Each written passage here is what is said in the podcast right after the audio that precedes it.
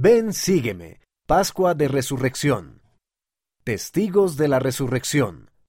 Los testigos del Nuevo Testamento del Salvador resucitado también pueden ayudarte a encontrar tu propio testimonio. Por Eric B. Murdoch, Revistas de la Iglesia. El domingo por la mañana, después de la crucifixión de Jesucristo, María Magdalena fue al sepulcro donde habían colocado su cuerpo.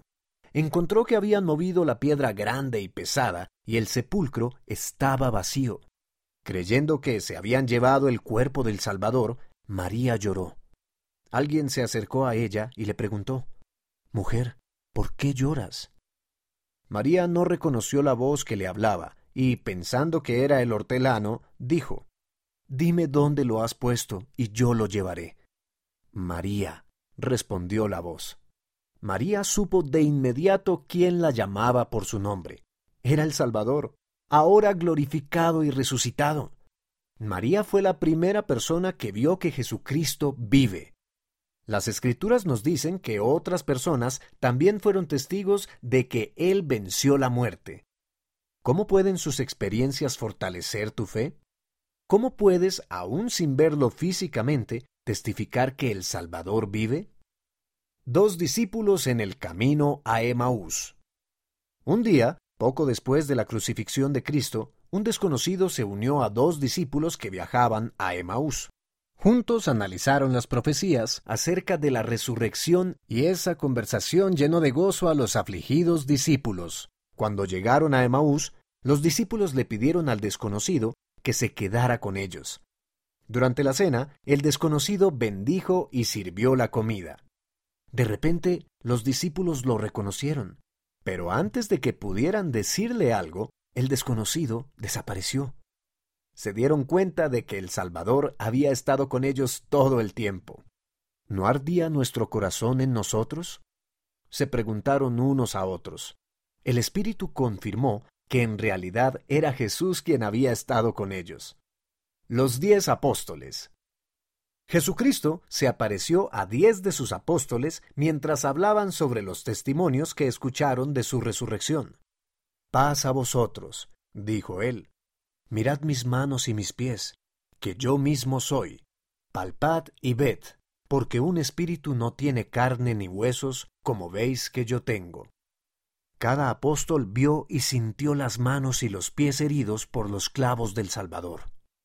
El apóstol Tomás. Tomás no estaba allí cuando el Salvador se apareció a los otros apóstoles.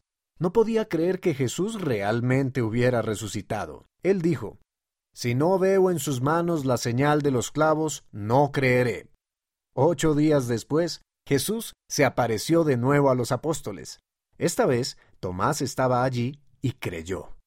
Jesús le dijo a Tomás, Porque me has visto, has creído. Bienaventurados los que no vieron y creyeron. ¿Cómo encontrar tu propio testimonio? Jesucristo se apareció a otras personas después de su resurrección. Aunque tal vez no lo veas a Él como lo hicieron ellos, aún puedes ser testigo. El Salvador preguntó a sus discípulos, ¿Quién dicen los hombres que es el Hijo del Hombre? Ellos respondieron que Juan el Bautista o alguno de los profetas. Entonces Jesús les preguntó, ¿Y vosotros? ¿Quién decís que soy yo? Tú eres el Cristo, el Hijo del Dios viviente, respondió Pedro. Bienaventurado eres, le dijo Jesús a Pedro, porque no te lo reveló carne ni sangre, sino mi Padre que está en los cielos. Jesús se puso frente a Pedro, Pedro había caminado y hablado con él, y había visto muchos de sus milagros, pero eso no le dio a Pedro su testimonio. Jesús señaló que el testimonio de Pedro fue revelado por nuestro Padre Celestial.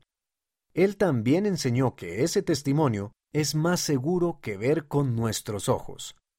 Incluso sin ver físicamente a Jesucristo, puedes buscarlo personalmente y aprender más acerca de Él. Puedes ejercer tu fe en Él al guardar sus mandamientos. El Espíritu puede tocar tu alma y darte un testimonio. Al igual que quienes realmente vieron al Salvador resucitado, tú también puedes levantarte y testificar que Él vive, que nos ama y que está ahí para nosotros hoy en día.